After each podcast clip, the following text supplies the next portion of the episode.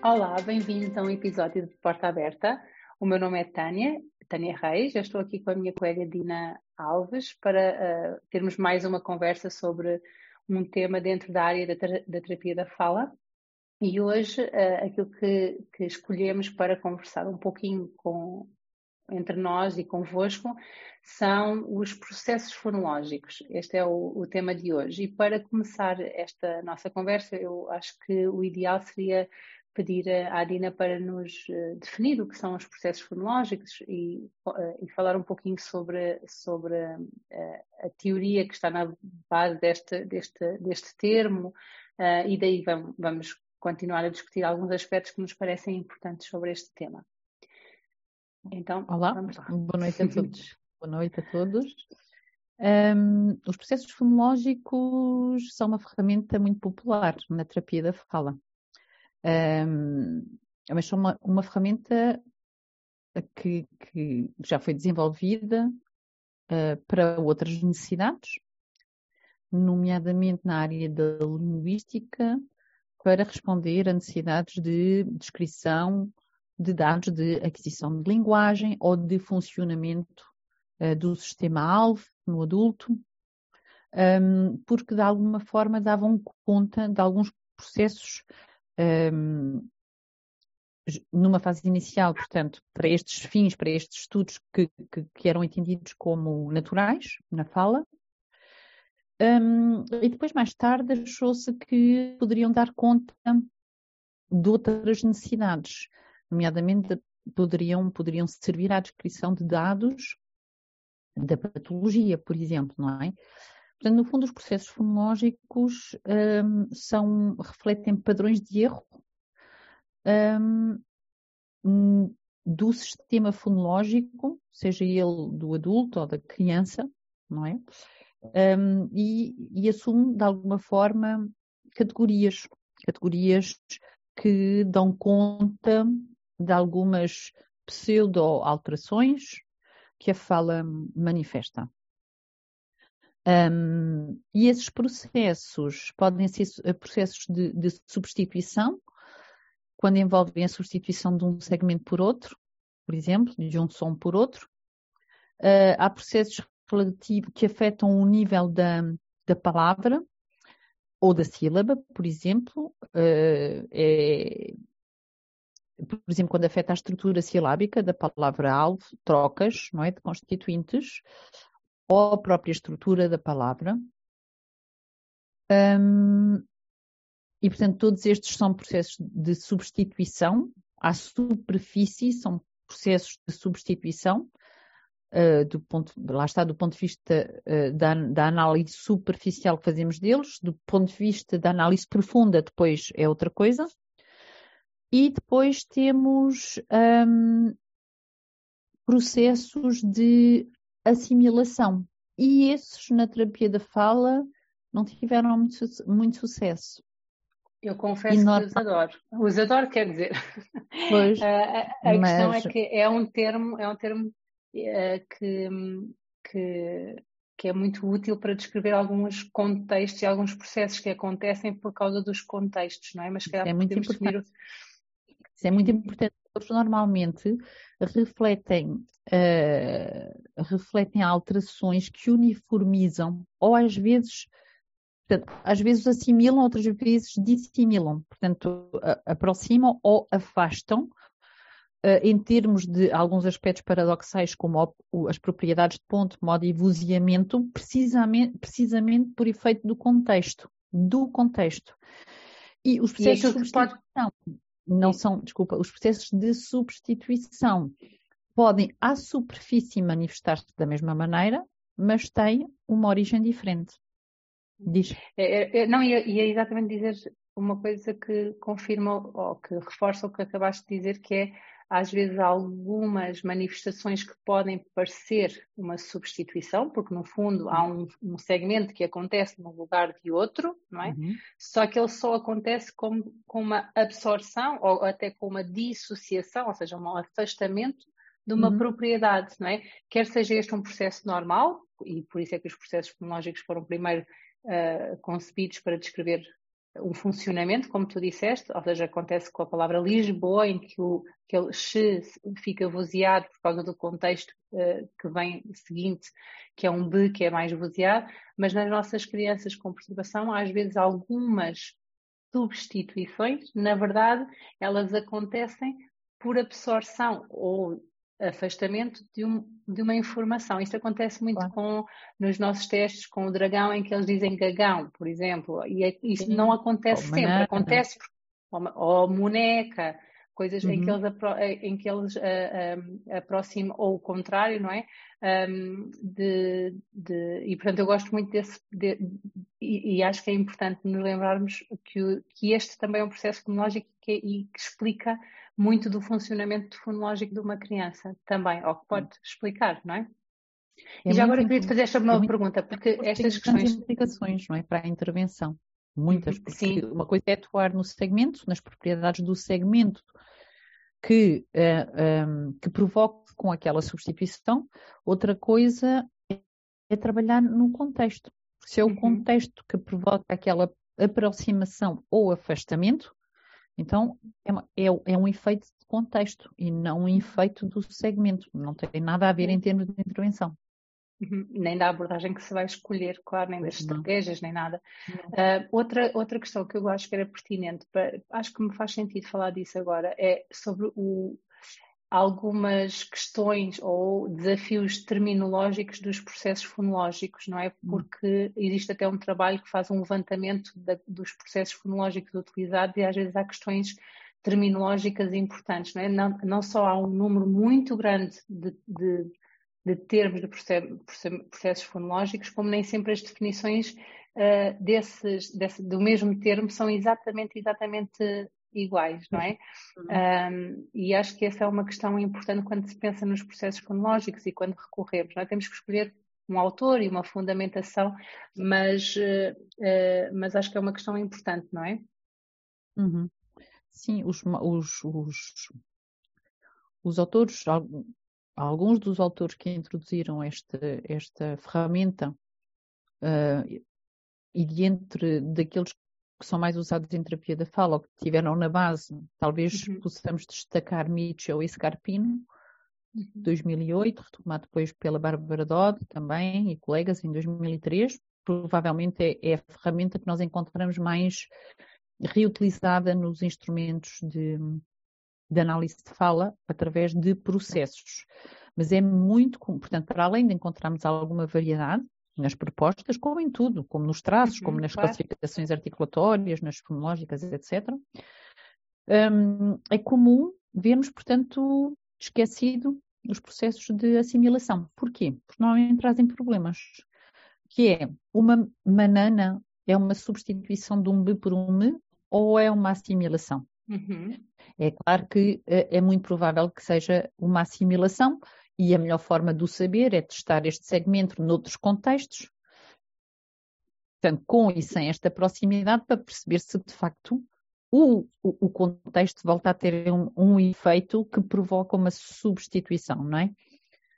Um, e, portanto, como isto implica fazer uma análise mais global e às vezes uma, uma análise uh, extraordinária, extraordinária, aquela que nós já estamos a fazer com um instrumento ABOC, um, pronto, a maior parte dos instrumentos acaba por eliminar essa hipótese e reduz a análise a uma coisa, a uma análise uh, de superfície, pronto, mas que é redutora, precisamente por aquilo que disse há pouco, pelo facto de orientar para uma, uma, uma intervenção centrada no segmento quando, em alguns casos, a, a intervenção deveria ser orientada para, para o contexto.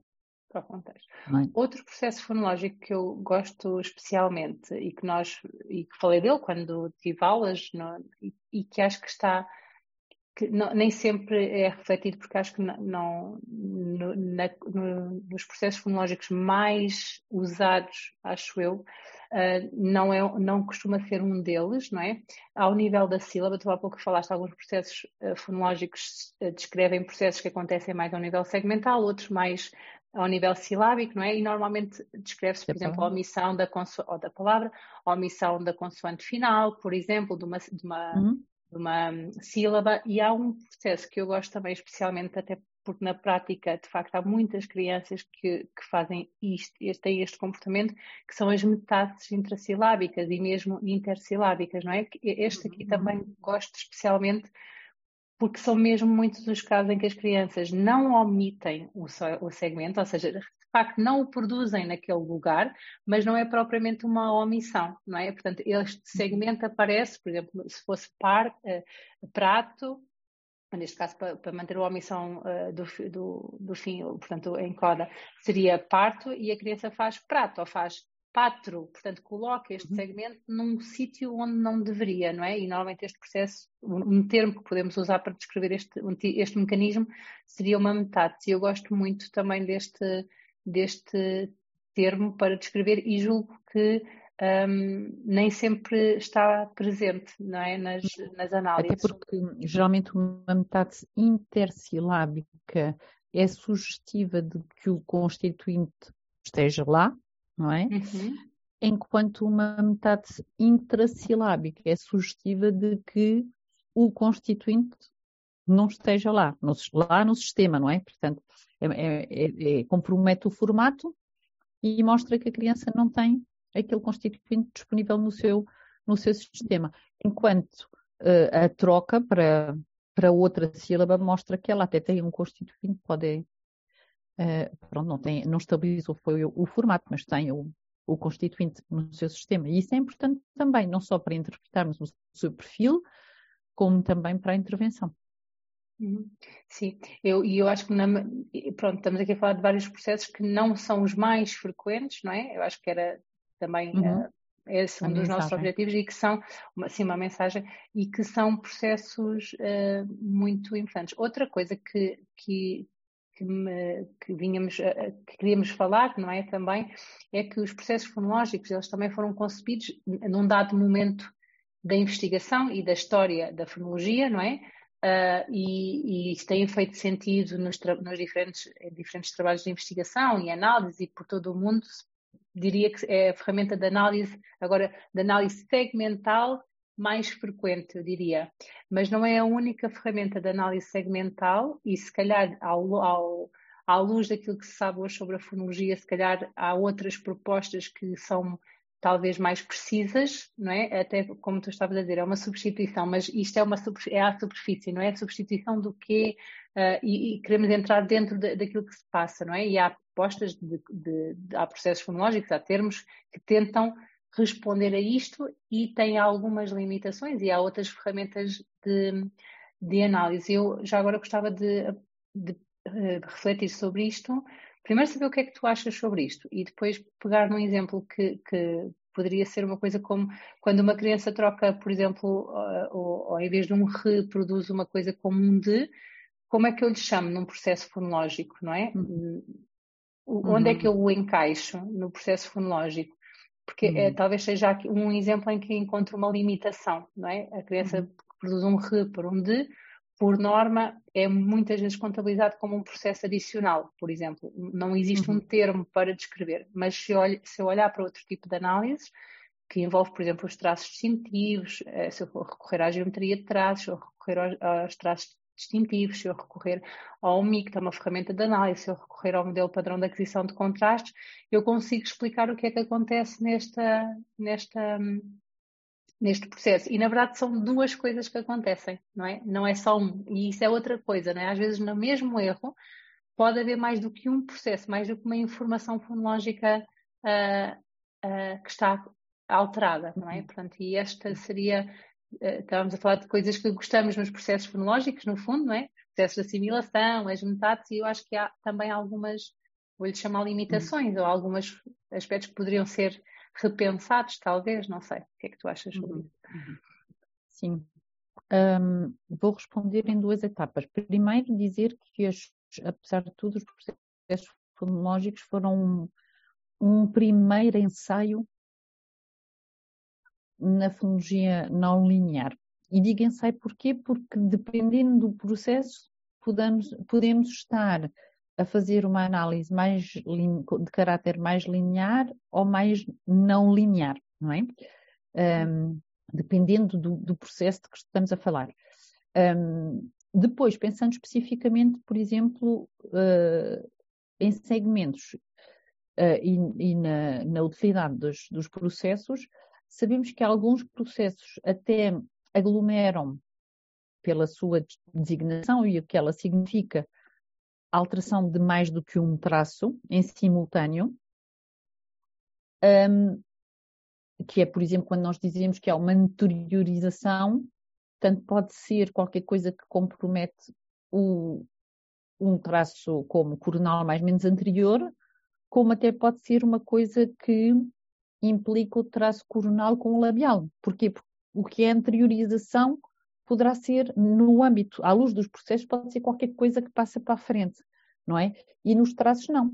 Se for uma coronal não anterior, que é substituída pela, pela anterior, é destes dois traços que nós vamos falar. Se for uma coronal que passa para o labial, é desses dois traços, portanto, desse contraste que nós vamos falar. É, é muito, eh, é, é, nominal e, portanto, não há confusão nenhuma sobre os traços implicados, não é? E os processos às vezes são opacos e às vezes podem incorporar mais do que um traço, que é o caso do rede, por exemplo, enquanto um desvoziamento só implica um contraste. Portanto, temos alguns que, que, que comprometem mais do que, supõem o comprometimento mais do que um, um, um, traço, não é? Há processos que, que implicam mais do que um traço e há processos que implicam só um traço. E, e essa opacidade também não, é, não beneficia muito a interpretação do, do, perfil nem o planeamento da intervenção. Não é? E os traços, por exemplo, uma análise não linear nunca incorre nessa dificuldade. Uhum. É? é? verdade, embora depois eu sei que é facilitador de comunicação entre ah. os diferentes técnicos e terapeutas da fala, porque são, e mesmo entre outros não profissionais, porque são termos que as pessoas mais ou menos sabem do que estão a falar, enquanto mas isso é pronto, é uma questão de, de ou seja, é, é, isso é uma vantagem, a facilidade com que se comunica através dos, uh, dos processos, mas é como em tudo, é uma questão de se mudar a ferramenta de análise de, não é, de, e os termos, pronto. Desculpa, mas Vou acho que ainda um exemplo até bastante específico, por exemplo, o processo de substituição das líquidas. Uma coisa é uhum. trocar um por, por um lhe compromete uhum. ponto. Aqui até também só estou a falar de um traço. Dá pouco disse uhum. que alguns processos implicavam só um traço, outros implicam mais do que um, e isso está camuflado no próprio nome, e outros são ambíguos relativamente àquilo que comprometem mesmo quando em ambos os lados comprometem só um, que é o caso, por exemplo, da substituição das líquidas, em que trocar um lhe por um lhe, um lhe por um lhe compromete um ponto, um traço de ponto, e trocar um le por um re compromete um Já traço é de modo. Uhum. Já também não, portanto, ainda é outra coisa. Os traços nunca, nunca incorrem nisto, não é claro? Uhum. Agora, que é uma ferramenta uh, mais popular, que comunica um, com alguma facilidade o, o processo, vá, o processo. Um, é verdade, as pessoas geralmente, geralmente têm mais, têm mais sucesso. Sim, e há alguns termos de processos fonológicos que parecem ir sendo abandonados, eu acho que e, poderiam ser até recuperados, não é? Alguns deles uh, são termos que podem ser bastante interessantes para, como nós já falámos, assimilação, metade e outros, não é? Pronto. Mas é importante que as pessoas percebam que os processos não servem só à patologia, porque, Sim. porque na fala, não é? Há processos a toda a hora e eles carecem de uma. Podem carecer, podem passar por uma análise, uma reflexão dos, dos processos implicados, não é? Porque há muito esta tendência de se achar que o processo é uma ferramenta da patologia, mas não necessariamente, não exclusivamente. Obrigada, Dina, por mais este bocadinho. Sim, espero Obrigada. que tenha sido útil esta pequena reflexão aqui com pontos, uh, coisas mais, uh, não sei vantagens e desvantagens dos processos fonológicos e alternativas a isso e algumas reflexões sobre, sobre esta ferramenta, não é? Obrigada e até ao próximo episódio. Obrigada, adeus.